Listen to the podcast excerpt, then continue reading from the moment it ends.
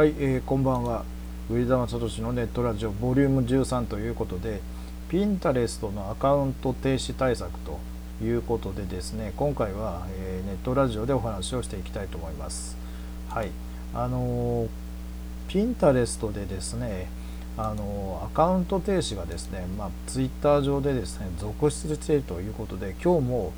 えー、ピンタレストでアカウント停止を食らった人がたくさんいるということなんですけどもなんでアカウント停止食らうのかに関してはあの使い方がそれぞれ違うということであの私もですねピンタレストで6月の25日前後にアカウント停止を1回食らいました。でこれ最悪の場合ドメインがロックされてしまってですねあのピンタレスト側に異議申し立てをやってそのまあまあアカウントはもうあの閉鎖になるよということになるんですけどもあ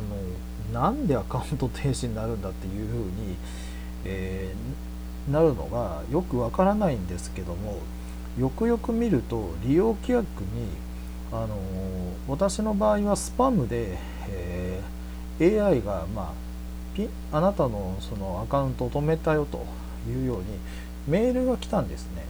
でもその日は、ピンタレストを、えー、やった覚えがないんだけどもただですね閲覧者数を増やすために過剰にピンをしてたんじゃないかっていうふうに思ってあのそれがですねひょっとするとあのピンタレスト側にマークされた可能性が非常に強いと。いうことで、えー、リピンをしてる時にですね非常に、まあ、ピンタレスト側の規制が強化になったということでですね、まあ、あのいろいろ問題になったと。じゃあ何が原因かっていうことに関してはあの私も基本分かりませんこれは。ピンタレスト側のそのいろいろなですね、まあ、思惑もあると思うんですよね。で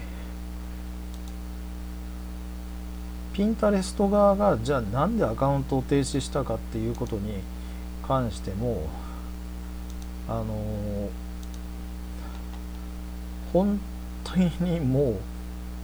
あの泣き寝入りしないといけないんですよね。じゃあもう私は一体どうすりゃいいんですかっていうふうにあの言わなきゃいけないぐらいですねもう。あのピンタレスト側にですね再調査依頼したんですね。間違っている可能性強いと。私はそんなことした覚えないと。いうことでとりあえずアカウントがいきなり止まったんだけどどういうことっていうことであのまあ私の場合スパムにあの該当したんでね。それであのとりあえずはあの調査をしてもらったということなんですよ。で普通の人は異議申し立てを多分英語で書くんですよ。でピンタレスト側のそのアメリカのカリフォルニアの本社に送るんですけどもところがそれで通るかどうかはわからないらしいですね。でアカウントが解除されるかどうかっていうのはあのはっきり言ってわからないんですが私の場合は解除されました。というよりも私の場合はあの異議申し立てをやってないんであの何をしたかっていうと間違いじゃないかっていうことでとりあえず間違いかどうかを調べてもらいました。でそれでねあのどういうことですかっていうことで誤ってアカウントが提示されている可能性もあるんで調べてくださいっていうことで、まあ、2日以内にあの返事が返ってくるっていうことでですねもう いい加減してくれよって本当に思ってですねあのもうなんもう分からなかったということなんでねでもう頭の中真っ青だったということなんですね私の場合は。で基本的にねなんでアカウントが止められたかっていうことをいくつか考えたんで YouTube では、え、今回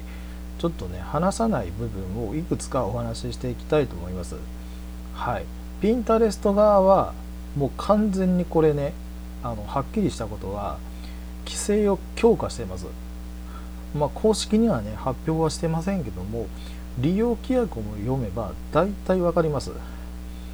あの良質なピンをあのリピンしてねとか過剰なリピンはやめてねっていうふうに言ってるんですよ。じゃあピンタレスト側がなんであのリピンをあのアイデアをこうピンリピンをするかっていうことなんですけどもおそらくねツールとか使ってる人がいるんじゃないかなと。タイルウィンドウとかね英語圏でタイルウィンドウ使ってる人って多分いるんですよ。でそこのねあのガイドラインによれば15から25ピンぐらいがセーフだよって言うんだけどいやそんなことないと思いますよ。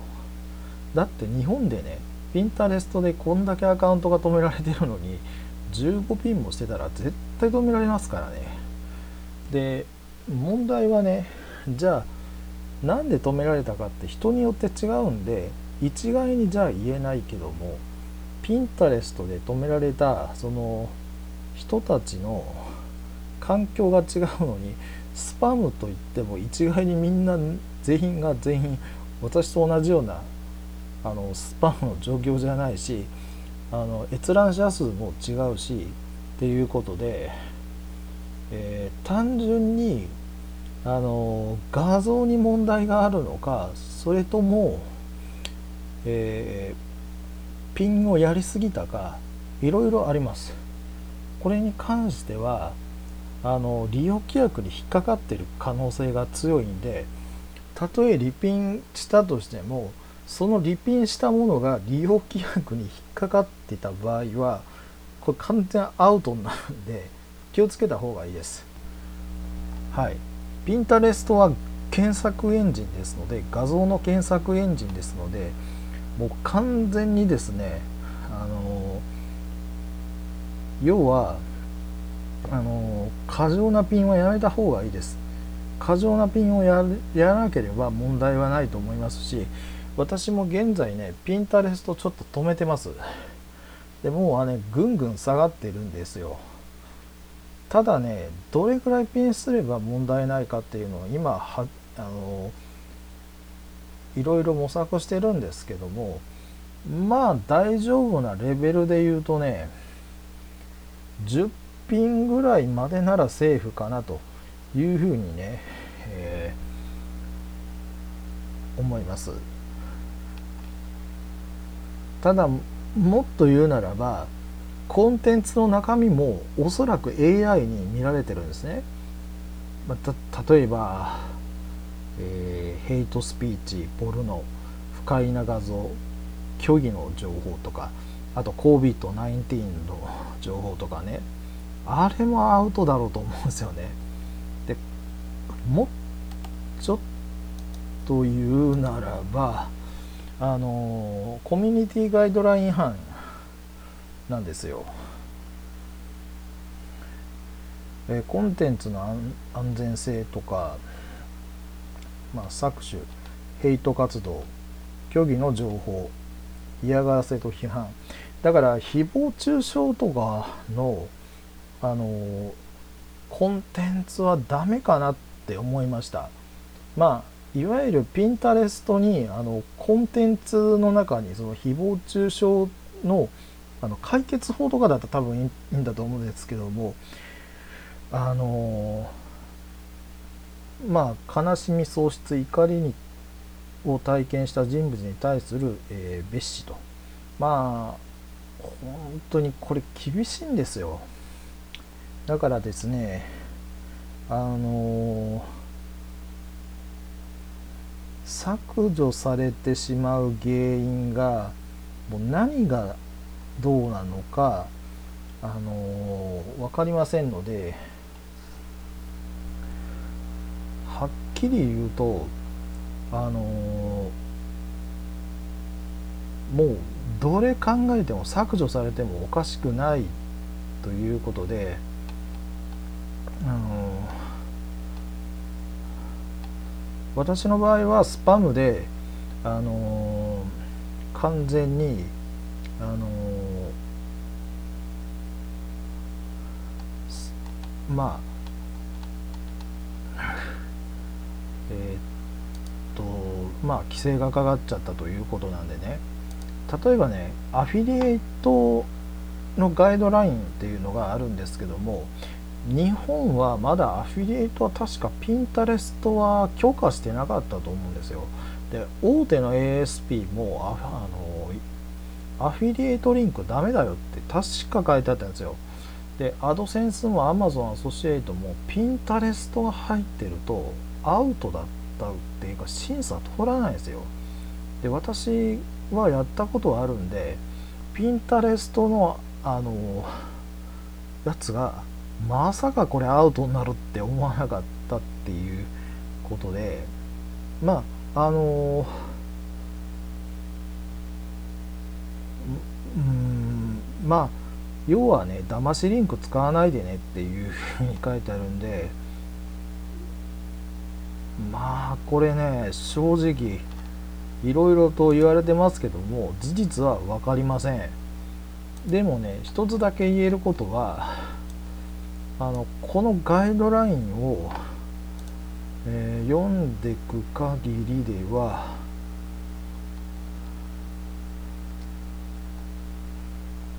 あのー、まあポリシーとガイドラインを読んでいけば、まあ、要約があるんでこれまあ読みやすいんですけどもあの、役に立つコンテンツをまあ1日1投稿ぐらいでいいと思うんですよ。で無駄なそのことをねやってるとへ本当にアカウント止められちゃうんでねあの私は基本やめた方が、え、いいと思いますね。だからね閲覧者数稼ぎとかやってる人はね特にね危ないですね。ピンタレストがその規制強化に乗り出したことは間違いないんですよ。で、まあ、これねあの本当にね気をつけた方がいいと思いますので是非ねこの辺りも皆さんねピンタレストを使う時はあのスマホからやった場合もう何百ピンとか昔やってたんで私スマホなんかねそれも原因じゃないかなって思いますんでもうこれはね絶対やっちゃダメです。もうこれ原因でアカウントが止められてしまったらねあアウトですからね。あのピンタレストをやる場合は5ピンからまあ10ピン以内。最悪ね3ピンまあ3投稿すればもうはい終わりですよというふうにしてください。それ以上やるとアカウント止められてしまうんでである程度ね間隔上げた方がいいんじゃないかと思います。まあ、毎日投稿というのもねあのスパムで検知されてしまう可能性がありますのであのコンテンツの中身も考えていった方が、えー、いいんじゃないかと思います。是非ね皆さんピンタレストやるときは、えー、要注意ですよ。はい、えー、今回はね YouTube でちょっと話せなかったことをこちらのね、え方でお話しさせていただきました。ピンタレストは現在日本で540万人から600万人ぐらいはやってると思います。えただしあのルールが随分変わってきて日本でねこんだけアカウント停止がもうあるってことは再生回数を上げるためにやるなってことです。気をつけてねやりましょう。はい。ピンタレスト関連に関する動画はまたねアップロードしていきますので是非ご期待いただければと思います。はい。以上になります。